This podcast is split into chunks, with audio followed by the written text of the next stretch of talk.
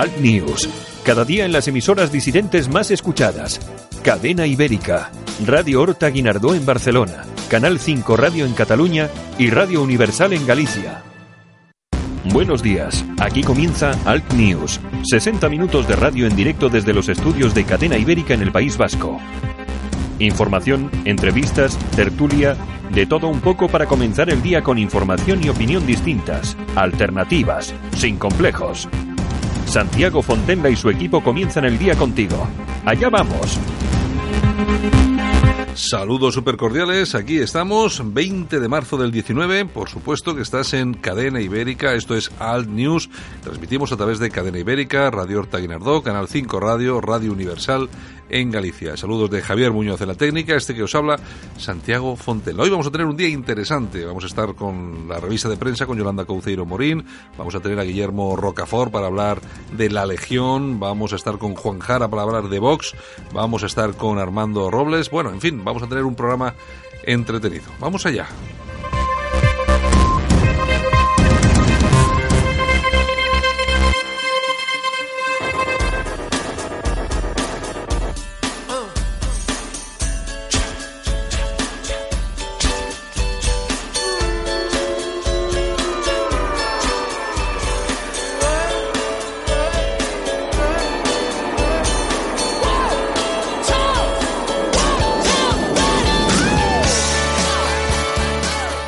Las temperaturas en La Coruña la máxima 17, la mínima 8. En Barcelona la máxima 17, la mínima 7. En Bilbao vamos a tener 15 grados, la mínima 4. En Cádiz 19 y 12 la mínima. En San Sebastián 14 y 7 la mínima. En Madrid tendremos 15 y 4 la mínima, en Málaga 18 y 14 la mínima, en Orense, fíjate, van hasta los 20 y 7 de mínima.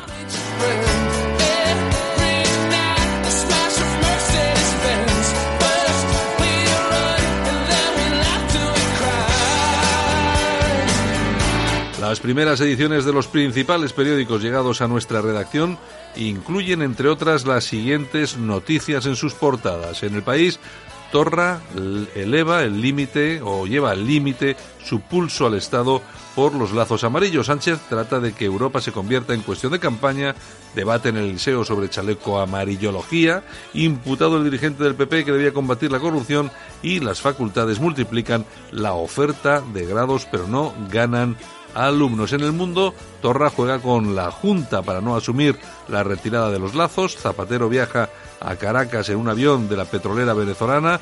Un guardia afirma que la multitud intentó arrebatarle a un detenido.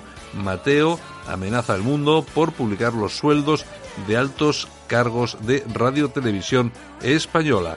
Y vámonos a rápidamente la ABC. Sánchez se esconde tras la Junta Electoral, insiste en descargar toda la responsabilidad de quitar los lazos amarillos en la Junta Electoral Central y no enfrentarse al pulso de Torra en plena campaña electoral. Y acabamos con la razón la Junta Electoral lleva a Torra a la Fiscalía por no quitar los lazos, los guardias civiles apuntan la violencia, terror total y amenazas de, amenazas de muerte el 20S. España perdería 9.000 millones ante un Brexit caótico. El gobierno propone recortes en las pensiones de viudedad.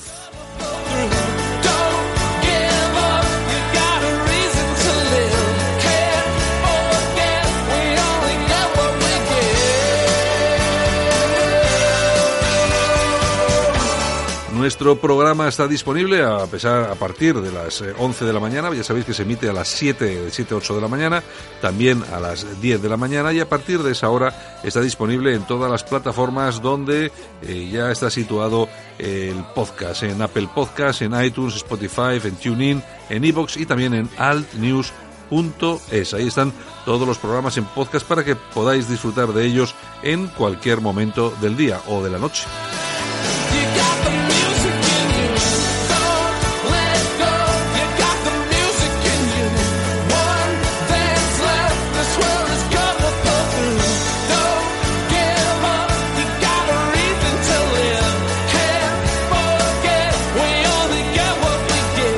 Y hoy que andamos pues muy fastidiadillos con la garganta, vamos haciendo de las nuestras poco a poco para, para evitar quedarnos eh, a medias. Bueno, en fin, es lo que hay.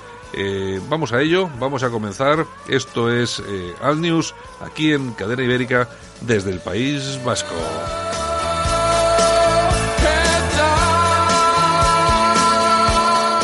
Cuando miro hacia atrás, me veo mayor. Apenas recorría unos pocos kilómetros, pero año tras año me volví más rápido. Año tras año llegaba más lejos y me sentía más útil, más eficiente, más moderno. Sí, ahora que cumplo 100 años, me siento más vivo que nunca. 100 años más joven. Metro de Madrid. Comunidad de Madrid. Ahora, toda la información alternativa en la Gaceta Europea. Tratamos los temas de máxima actualidad desde un punto de vista diferente. Islamización, inmigración, llegada de refugiados. Los problemas de los que nadie habla los tienes en la Gaceta Europea de la mano de los analistas más influyentes de Europa. La Gaceta Europea, una forma diferente de informarte.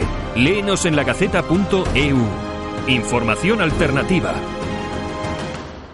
Alt News. Cada día en las emisoras disidentes más escuchadas. Cadena Ibérica, Radio Horta Guinardó en Barcelona, Canal 5 Radio en Cataluña y Radio Universal en Galicia. Boys, boy, boy, boys.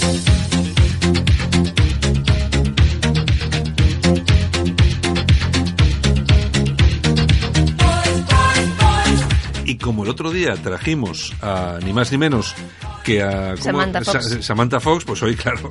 Lo prometido es deuda. Buenos días, Yolanda. Buenos días con ¿Qué? Sabrina, Sabrina Salerno.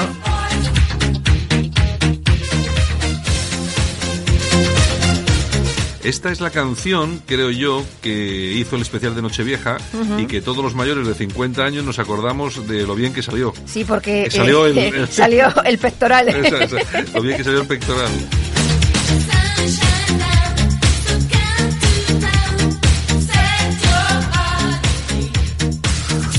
Bueno, ¿y qué es de esta mujer? ¿Tú sabes dónde se dio a conocer esta mujer en España? Ay, no tengo ni idea. Ay, ¿te pensabas que era lo de la Nochevieja? Pues no, el 1, 2, 3, el ¿Ah, sí? famoso programa 1, 2, 3 Responde otra vez. Allí se dio a conocer en el 87. ¿Pero y qué hace allí? Pues eh, Kiko le dio una Ah, oportunidad. pero para cantar. Claro, Ah, yo claro. pensaba que para, no sé, Claro. para estar con los tacañones. o- Mm, Para cantar y, y mostrar sus pectorales. sus, sí, sus atributos. Exactamente. Luego en el 91 peso- pre- presentó un programa con Andoni Ferreño en Telecinco también. Ah, sí. También, también. Se ha hecho muchas cosas. Bueno, bueno, bueno, bueno. y en el 2015 visitó la casa de Gran Hermano 16 en Televisión Española. Oye, en Telecinco. ¿Ah, sí? Exactamente. Oye, pero ¿de cuántas cosas no me entero yo? ¿Cómo, ¿Te- se, cómo se nota que, que ya no veo la tele? es una cosa...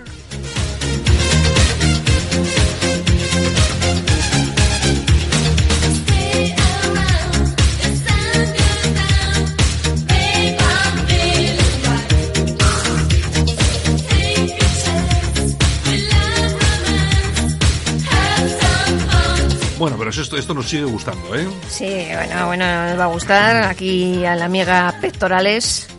Bueno, pues no ves, es que no ves eso, si lo digo yo, pues ya es machista y tal. Pero lo digo yo. Lo dice una mujer de otra mujer está. y no pasa nada. Conste que vend- vendió 10 millones de copias de este, de este disco, ¿eh? Oye, ni más ni menos, ¿eh? Casi nada. Que se dice pronto.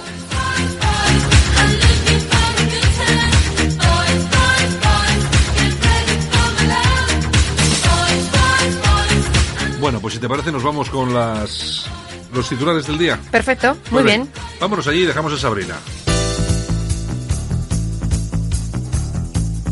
Bueno, bueno, bueno.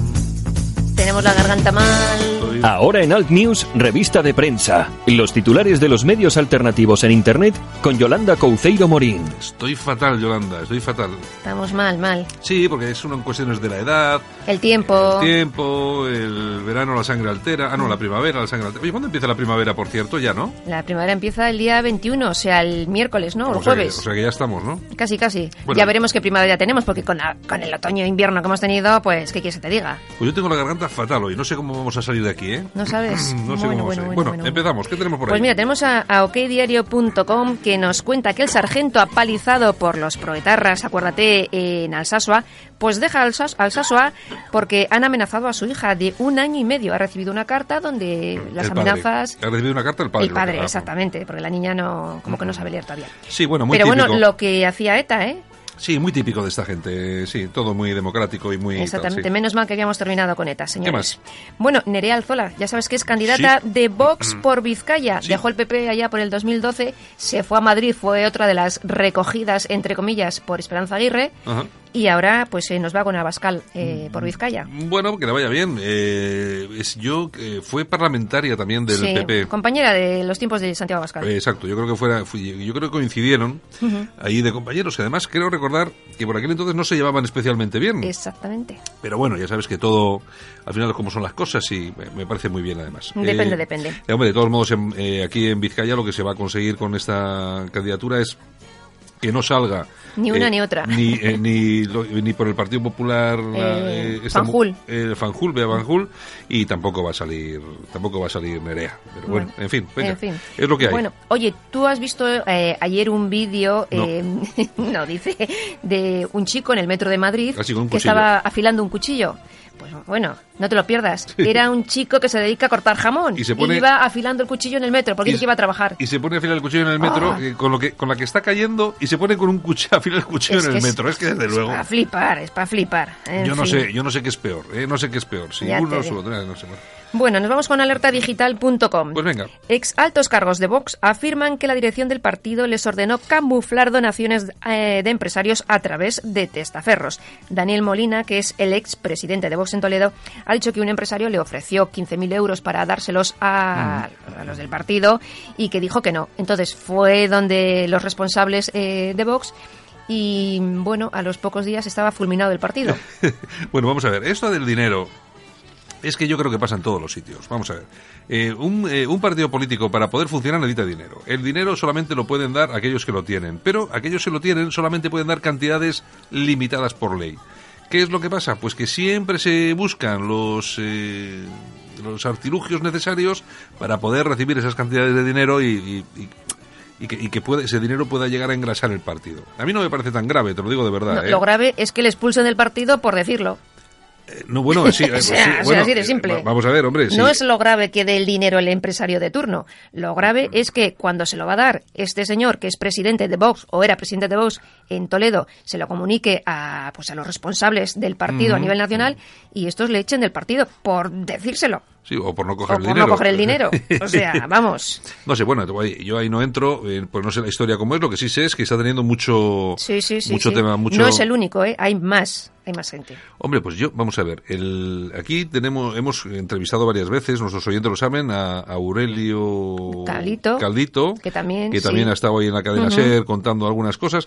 Vamos a ver, es que, mm, es que esto es como es, vamos a ver, es imposible eh, un partido que nace prácticamente de cero. Bueno, llega lo de los iraníes, pues es que de algún sitio tiene que venir el dinero.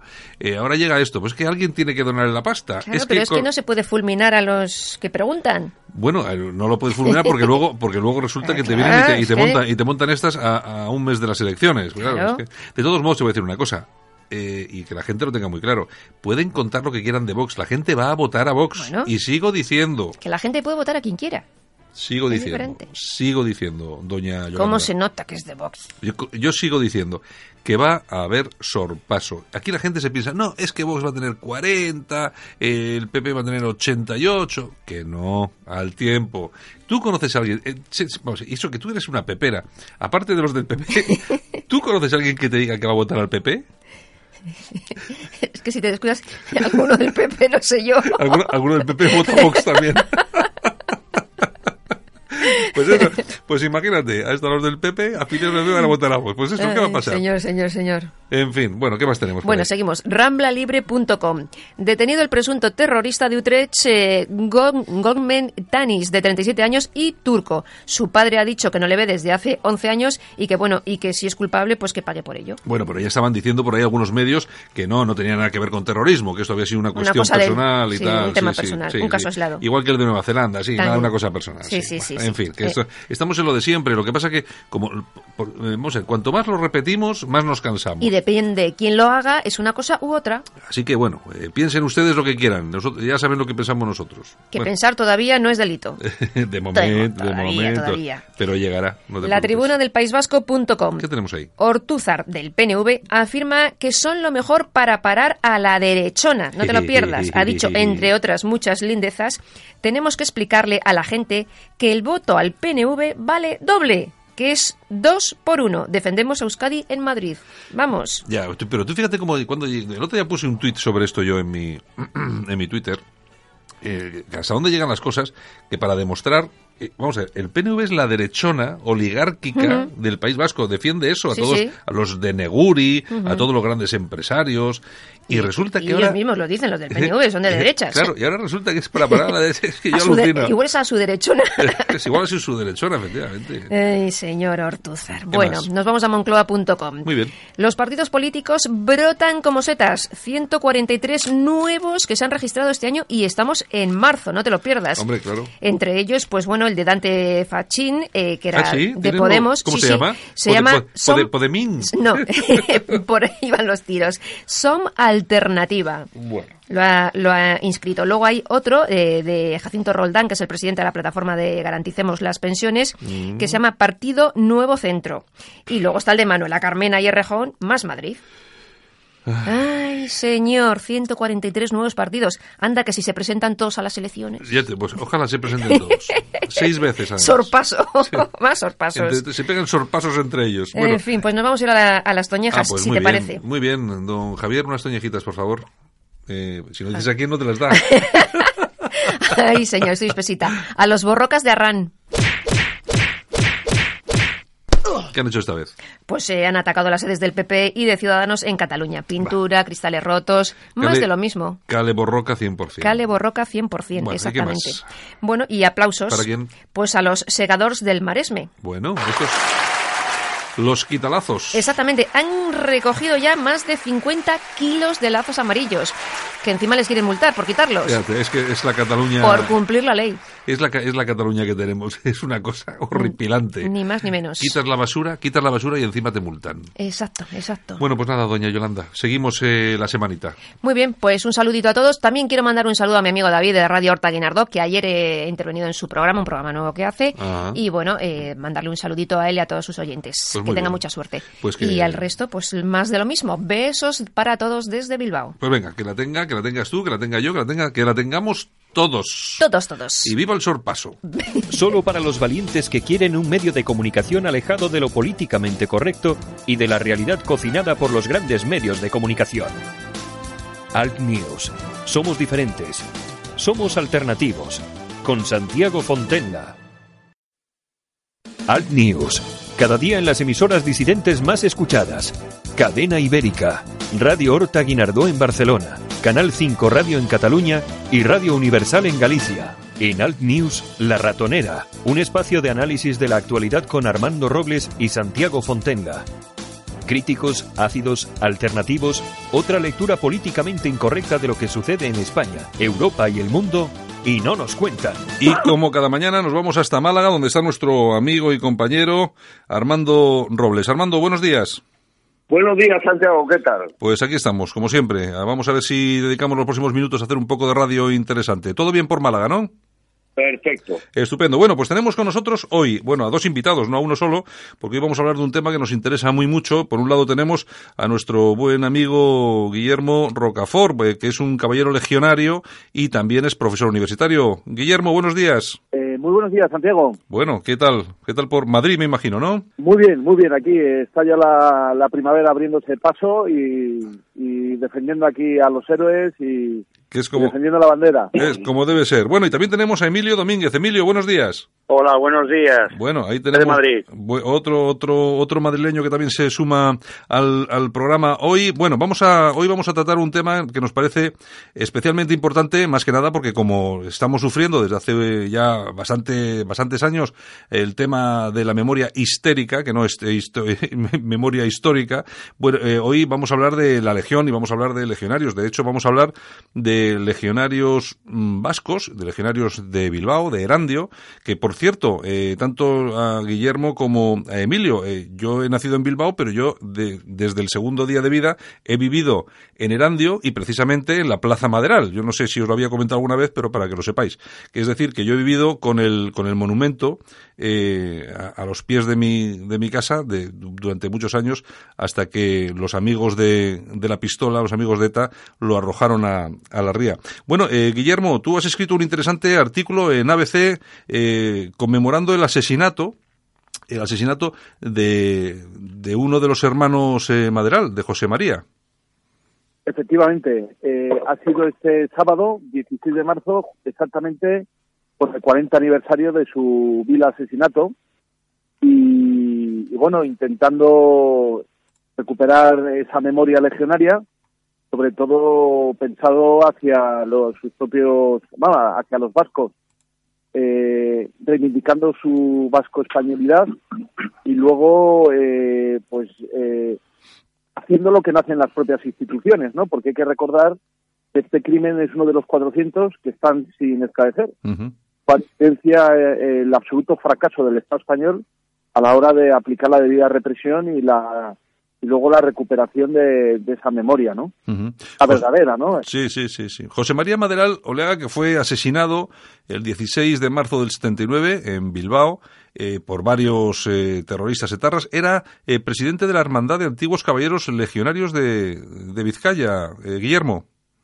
Efectivamente, era el presidente, un hombre muy emblemático porque además era el hermano del último laureado del ejército español, su hermano Juan Maderal Oleaga, y que fue, pues, eh, era el presidente, era un empleado de Iberdrola, pero regentaba el bar El Legionario, pero bueno, luego también nos hemos enterado porque estas cosas, claro, como ya no están en los libros de historia, pues que dos años después hubo una bomba en la propia sede de la hermandad y al año siguiente, en el año 83, mataron a, a un camarero de la hermandad, se metió Sí. un pistolero Sí. y le, y le pegó dos tiros en la cabeza, lo cual evidencia pues efectivamente el- el- la cacería que ha habido eh, impune, ¿no? Eso es lo peor de todo, ¿no? El fracaso del Estado en los 40 años a la hora de reprimir el terrorismo es, es, es apoteósico, ¿no? Está claro. También lo evidenciamos con este artículo en la ABC, ¿no? La, la absolutamente inoperancia del Estado.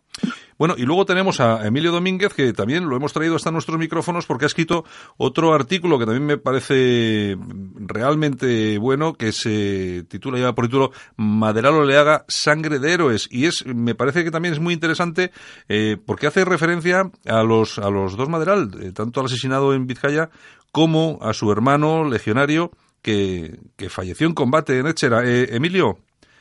Bu- buenos El- días. Buenos Dígame. días. El, el- el- tu artículo eh, habla, habla, lógicamente, de, de José María, pero también habla de su hermano.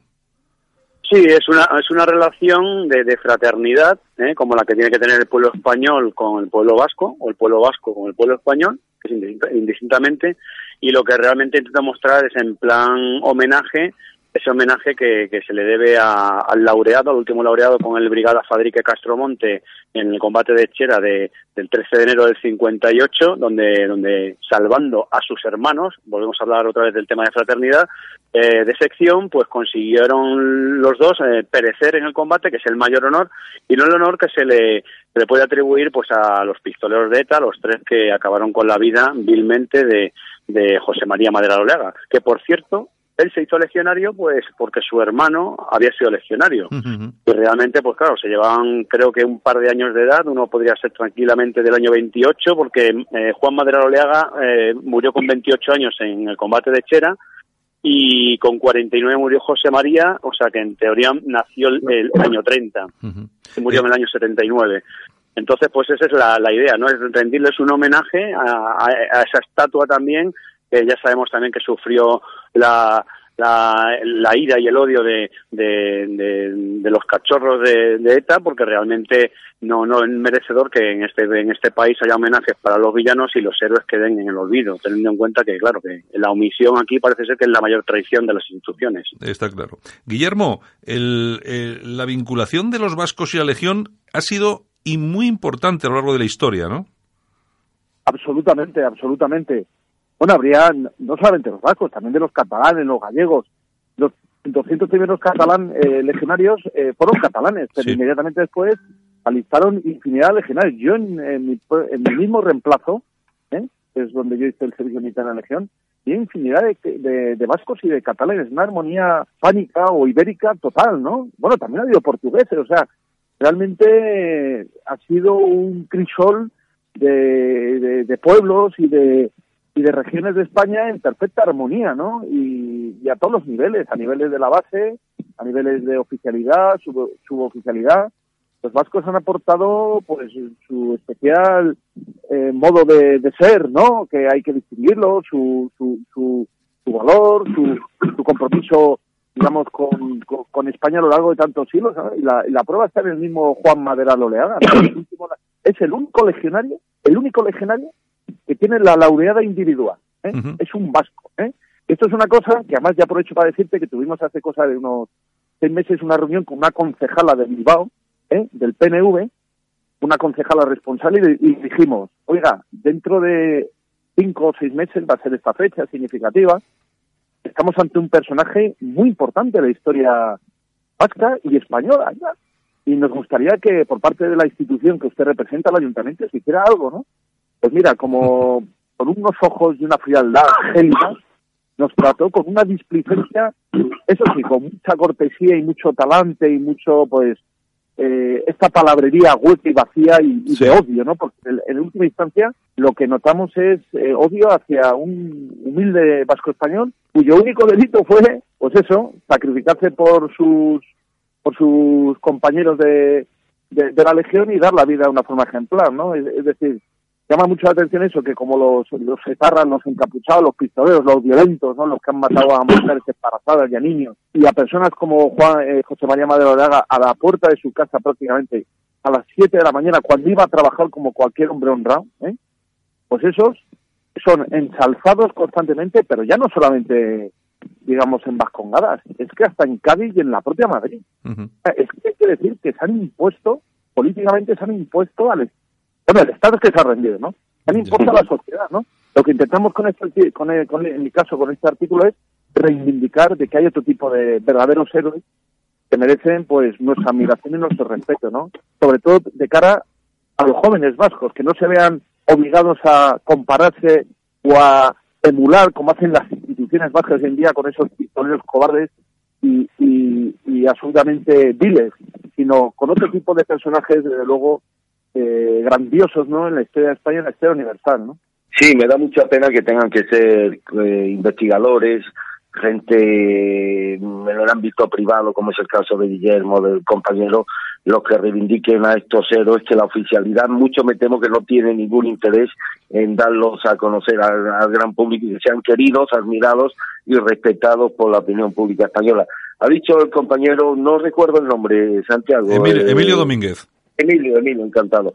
Pues ha dicho Emilio una frase que con la que me identifico plenamente, que una de las constantes de este sistema es precisamente ese, ensalzar a los héroes, ensalzar a los eh, villanos y denostar a los héroes. Consiste en eso, Emilio, la verdadera memoria histórica, pero la verdadera desde el punto de vista oficial. Yo creo que, encantado de conocerte, aunque sea vía telefónica, Armando, realmente es esto, ¿no? Es la vileza que, que, que desprende todo ese tipo de actitudes y de comportamientos en los que eso es, eh, digamos, algo, digamos, antagónico, ¿no? En, nuestra historia más reciente, en lo que es la, la contemporaneidad que estamos viviendo, ¿no? Y nos encontramos con que esos villanos se han convertido en héroes, están repletos de homenajes y tienen todos los parabienes, ocupando incluso sus poltronas eh, consistoriales y tomando decisiones importantes no solamente a nivel local sino a nivel nacional y por el contrario aquellos que se dejaron la vida por la patria ¿eh? el caso de dos eh, vascos de pro como pueden ser los hermanos Madera Oleaga pues eh, uno de ellos ha tenido que ser trasladado su recuerdo, ese, esa estatua, esos 800 kilogramos de bronce,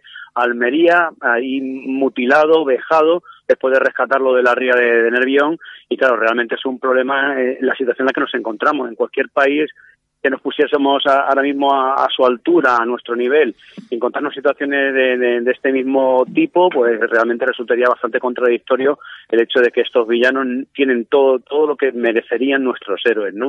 Y es más que nada el homenaje por el cual hice ese artículo, ¿no? Y con el que me siento plenamente identificado como antiguo caballero legionario y principalmente porque soy amigo de los vascos y porque realmente me identifico con la labor, gratísima labor y la responsabilidad que tuvieron ambos hermanos. Uno, en el combate de Chera, de sacrificar su vida, despreciar su vida por salvar a su sección junto con el brigada Fadrique y en el segundo caso el de José María por tomar las riendas de la hermandad de la Legión de, de, de Vizcaya y, y, además, a pesar de, de, las amenazas que en su entorno o en su fuero interno sí que se sabía que había una serie de amenazas, pues seguir a pesar de, de amenazas e incluso inculparle como que había sido una persona que había participado en la guerra civil matando a vascos cuando era un crío, porque si nació en el año 30 tendría pues esos seis años, ¿no? Sí. Pues ese tipo de mentira, esa burda mentira que es lo que intentan colar, lo que intentan filtrar en, en, lo, en los cerebros, ¿no? En las cabezas de aquellos que se dejan manipular por esa memoria histérica que mencionabais en un principio y que realmente estamos aquí pues para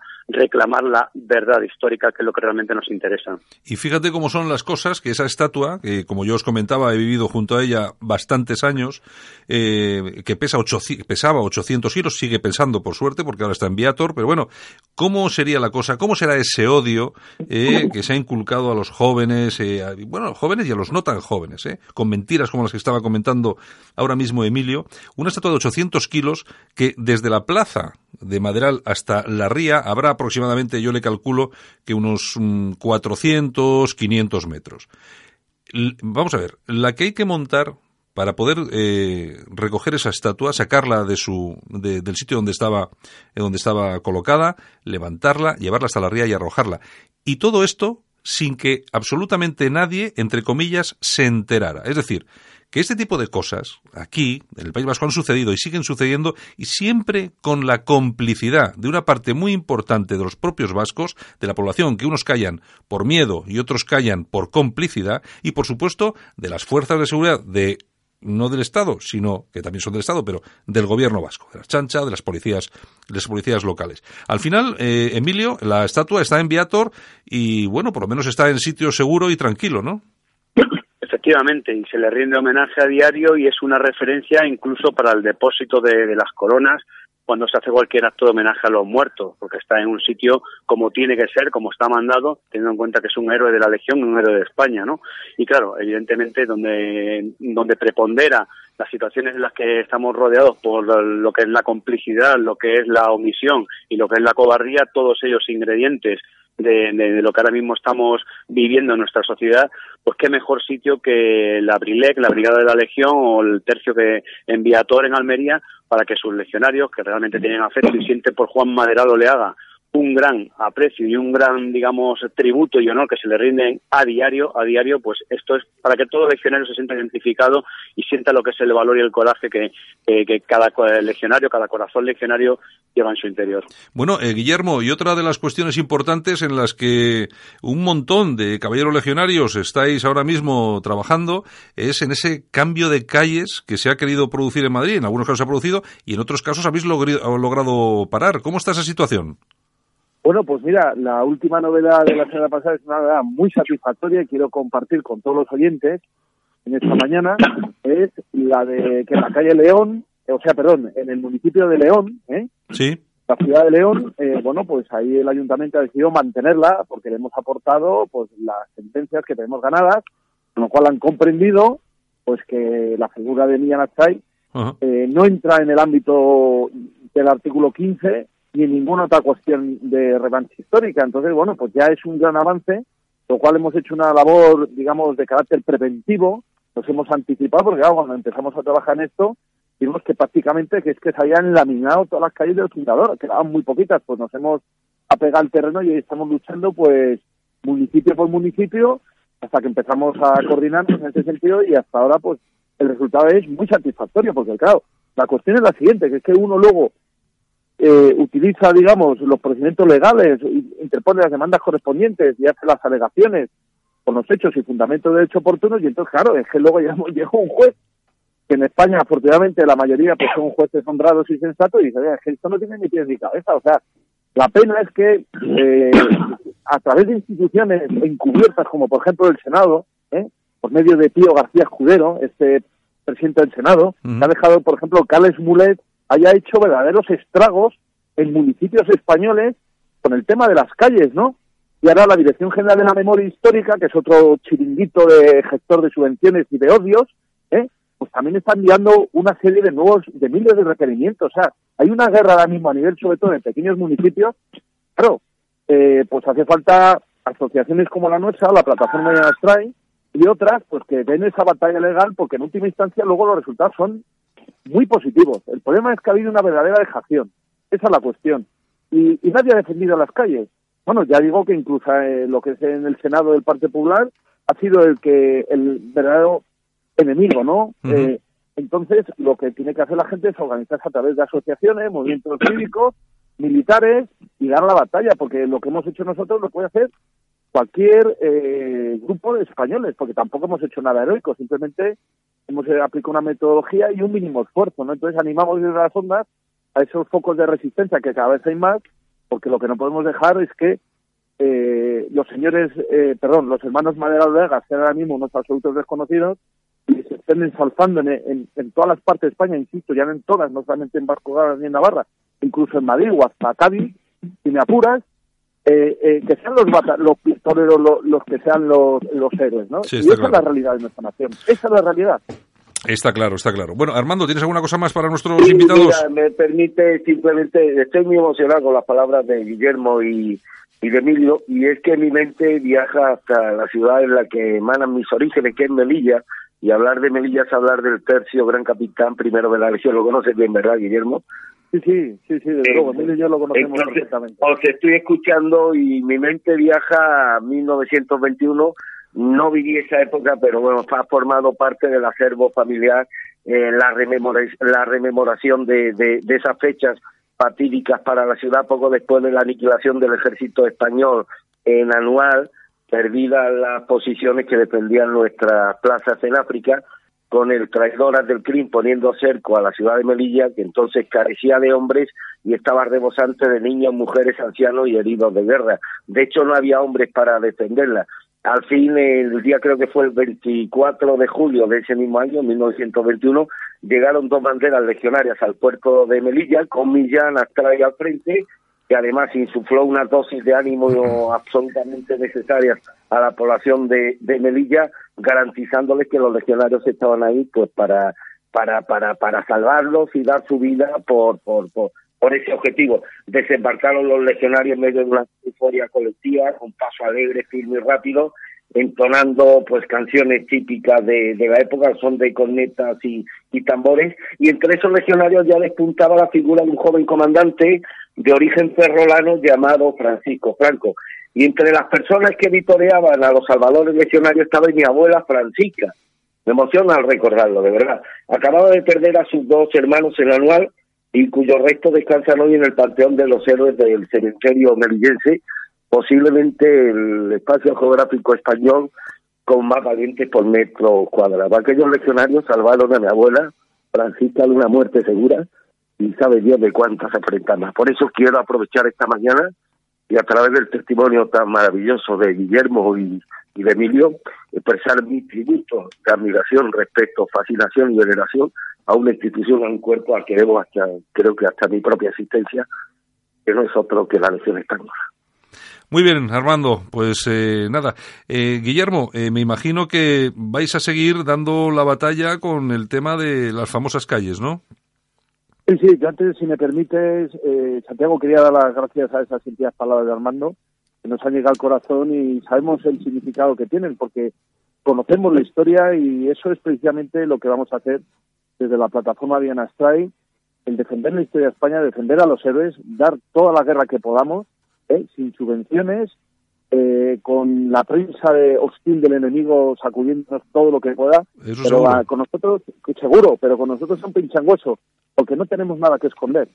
Y somos libres, ¿eh? Entonces solamente tenemos la vida que la regalamos gratuitamente a este fin que nos ha eh, tocado llevar con, con esta más esta alegría y esta satisfacción, porque defender a, a Millán Astray, defender al comandante Franco, defender a Maderado Olega, para nosotros es lo máximo. O sea, vivimos en un estado de plenitud y de felicidad que ya pueden vomitar odio, como hacen diariamente en las cadenas de televisión, en las radios, y en Internet, en Twitter y tal, que a nosotros eso eh, nos llena de gozo, porque realmente si estamos aquí y, y como somos prudencialistas católicos así lo precisamente para defender a los héroes. Es lo que nos ha tocado y desde luego lo vamos a hacer igual que los legionarios el año 21 defendieron a Melilla lo hicieron pues con esa alegría y ese desparpajo, ¿no?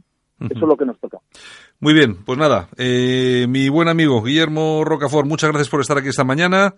Gracias también a Emilio Domínguez, que no nos conocíamos, pero bueno, que a partir de hoy queda fichado para, para, para traerlo aquí a la radio alguna vez. Y nada, ha sido un placer teneros aquí. Por supuesto, ya sabéis que no es que tengáis aquí vuestra casa, sino que tenéis aquí el altavoz que, que queráis eh, disponer, lógicamente, para vuestra asociación y para defender siempre a los valientes y a los que defienden España. ¿De acuerdo? Un abrazo muy fuerte. Encantado. Feliz semana. Gracias. Un abrazo. Escuchas Alt News, noticias alternativas en cadena ibérica, con Santiago Fontenla. Cuando miro hacia atrás, me veo mayor.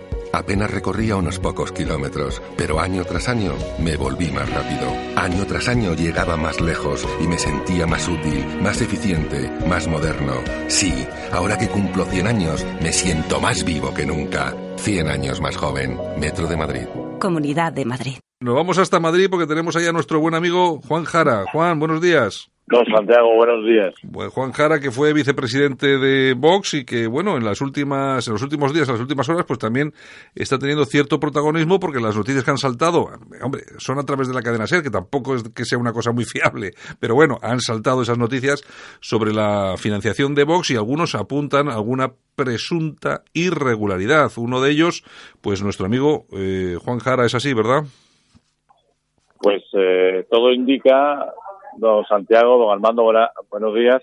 Buenos días. Eh, pues todo indica que la cadena SER, sin que sirva de precedente, ha dicho toda la verdad. Ujú. Eh, porque, en fin, pues conozco a la periodista que saca la noticia y, y ha sido rigurosa en su planteamiento. Mm. Aquí, Y bueno, sí, sí.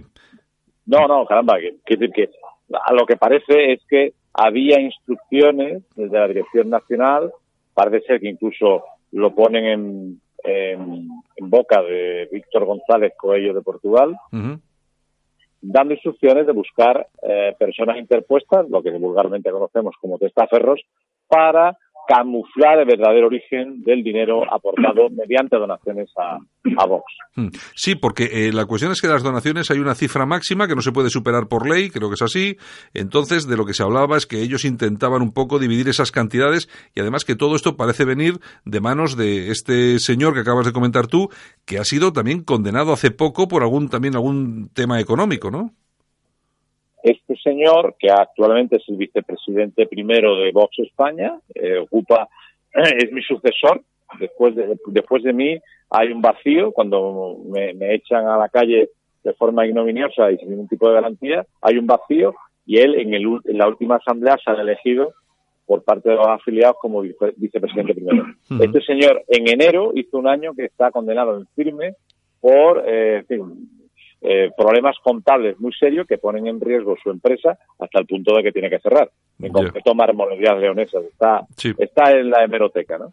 Y este señor parece ser que, que siendo el vicesecretario de Recursos Económicos de Vox y actualmente vicepresidente primero, pues coge y se dedica a decir cómo escamotear los controles públicos y privados de la legislación española a efecto de la generación de partidos políticos. Ajá. Vamos, todo un lujo, ¿no? Es el yerno que todo el mundo querría tener. ¿eh? Bueno, Armando, tú mismo. Sí, Juan, de acuerdo con el relato de Caldito, el, presi- el expresidente de en Badajoz, que es quien ha hecho esta denuncia, los líderes provinciales del partido recibieron la consigna clara de este señor, de González Cuello de Portugal, de dirigirse a empresarios locales, profesionales liberales, incluso autónomos, que pudieran estar receptivos para donar, y eso sí puso el acento en que se buscaran formas de camuflaje. Eh, según el que fuera dirigente de Vox en Badajoz, el encargado de dar esta, esta consigna a los miembros de Vox era este Víctor González, que fue presentado ante los cargos provinciales del partido como alguien de la máxima confianza de Santiago Abascal. Hasta donde tú sabes, querido Juan, ¿son ciertas estas afirmaciones? Yo, en honor a la verdad, jamás he estado en una reunión donde Víctor se haya dirigido eh, en estos términos a, a- a ningún afiliado. O sea, yo esto no lo he vivido.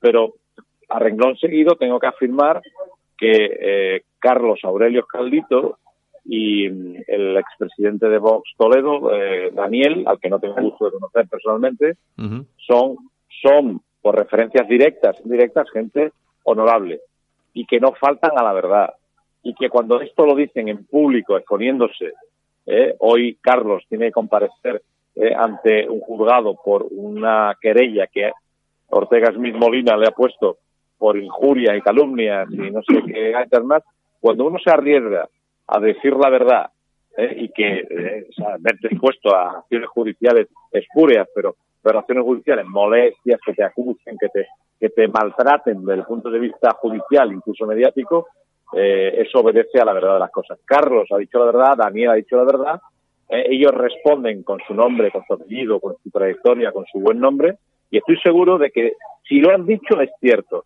Conozco al personaje, acaba de tener que dimitir Víctor González de su cargo como administrador, como administrador de una sociedad que es la que compra la actual sede de Vox ¿eh? Eh, un mes antes de que Vox la alquile, porque no puede administrar bienes ajenos. Y claro, como se ha hecho público, pues ha tenido que dimitir. Es un señor que tiene serios problemas en el manejo de los dineros cuando cuando no son suyos, porque los suyos sí los puede administrar. Eh, perdón, Sánchez. Sí, o sea, trampeando y buscando tal.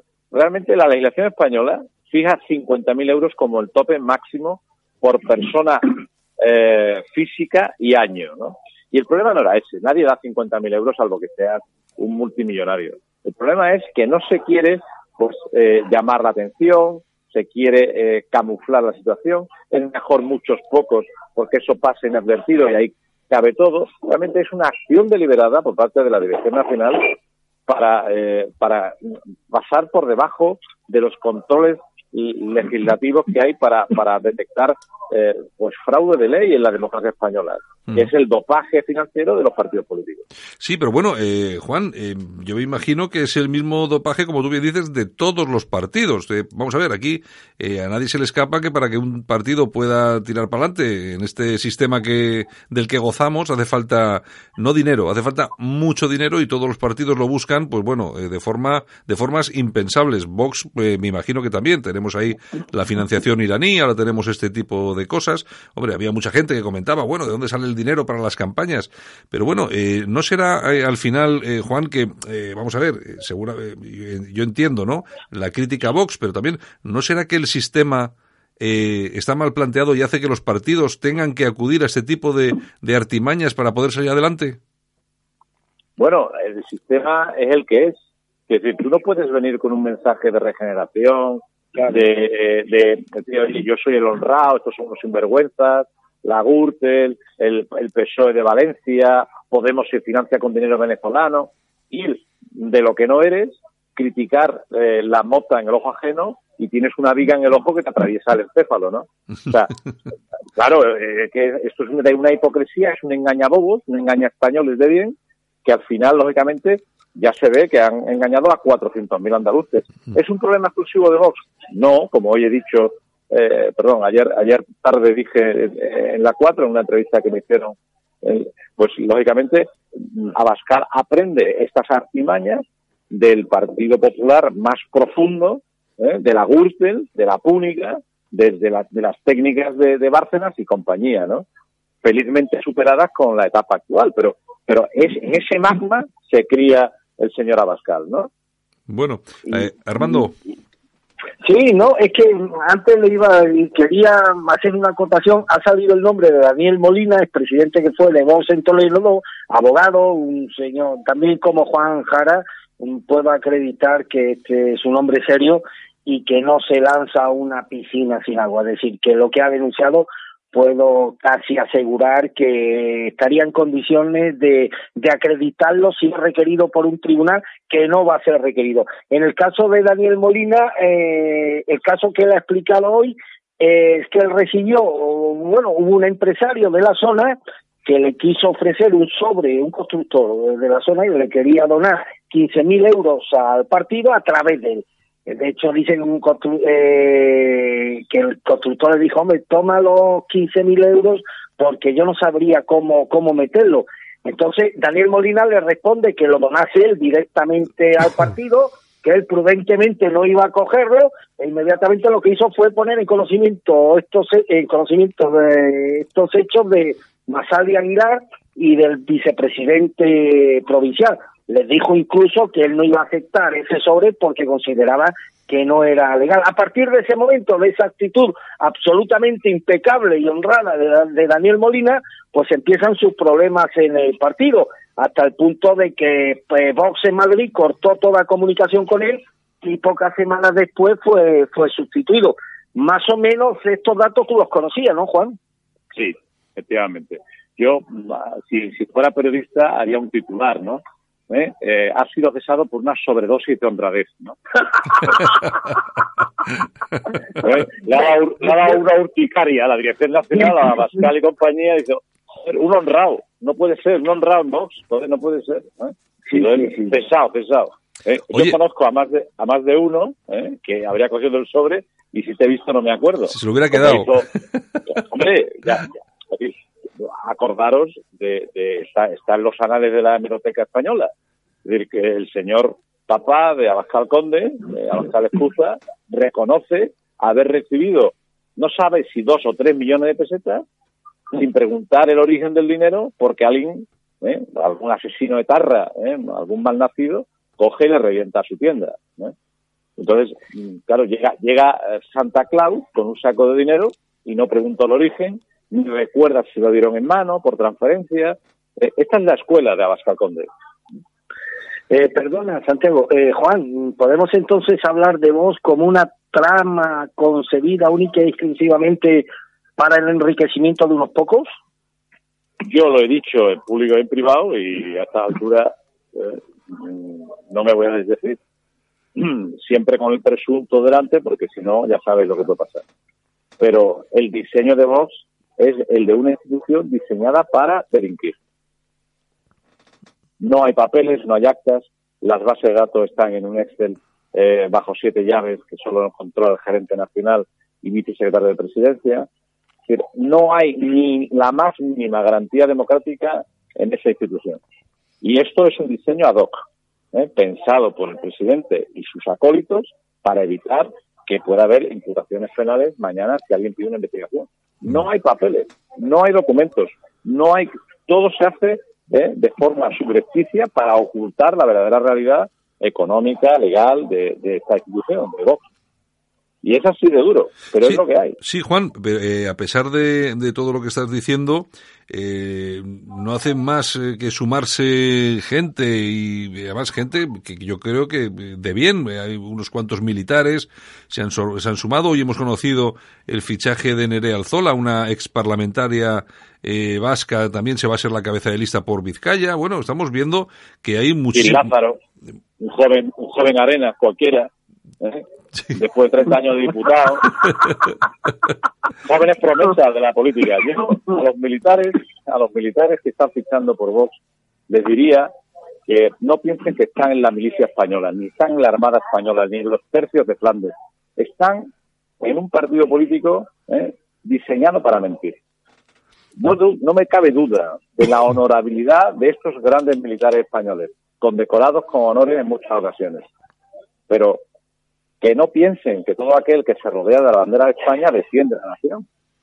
Eso, eso es un síntoma de bastante inmadurez, de falta de vida civil de estos señores militares. ¿eh? Bueno, ¿Eh? Y, y- y el tiempo, el tiempo quitará y dará razones, pero, pero yo, yo cuento lo que he podido experimentar en mi propia carne, don Santiago, don, don Armando. muy bien. Eh, Armando, eh, vamos acabando. Si quieres preguntarle algo y acabamos, que tenemos Eh, también el sí, tiempo. pues, eh, eh, Juan, eh, una sigue, estoy, bueno, mm, hablamos casi a diario. mm, sé que sigue la actualidad española, te preocupa lo que está ocurriendo en nuestro país. Eh, ¿Tienes alguna previsión sobre qué puede ocurrir en las elecciones del 28 de abril, Juan? Bueno, yo creo que ganará el centro derecha. Pablo Casado será el presidente del gobierno. El sanchismo pasará mejor vida. Y, lógicamente, eh, no tardaremos en conocer cómo la señora eh, Bettman se compra un casoplón en Villaviciosa Salgón, Guadilla del Monte, Majadahonda o Pozuelo de Alarcón. Eh, no les quepa la más mínima duda de que todo esto va a suceder. El señor Casado seguirá viviendo en su casa ¿eh? y, y los demás pues, tendrán que adquirir nue- nuevas nuevas propiedades para, corresponder y contrapesar a los marqueses de Galapagar. Bueno, bueno. Eh, Oye, está grabado. eh, Vamos, ya. eh, lo comprobaremos dentro de unos meses. desgraciadamente para España, eh, me parece que esto último se cumplirá incluso si gana Sánchez. Bueno, bueno, pues nada, Juan Jara, un abrazo muy fuerte, amigo. Queridos amigos, gracias por este ratito. Venga, hasta luego. Un abrazo, Juan. Hasta pronto, hasta pronto. En Alt News, las opiniones de los más relevantes protagonistas de la información alternativa. Bueno, don Armando, pues eh, nada, interesante la cosa. No deja nunca indiferente a nadie bueno de, de Juan Juan. Pero estamos lo mismo. Este hombre es médico, es un prestigioso médico, tiene la vida. Es decir, él no necesita de la política para vivir, ni tiene que tragar con cosas su conciencia no le permitiría. De ahí que en el momento que no vio las cosas claras, dijo, ahí os quedáis y sigue. Y está interpretando el papel que corresponde a una persona no necesita de la política para seguir viviendo. Es un espíritu libre que siempre arroja datos y dice cosas por lo menos a mí me satisfacen muy mucho desde el punto de vista informativo. Pues muy bien, pues mañana estamos de nuevo, don Armando. Pues como siempre a tus órdenes y a tu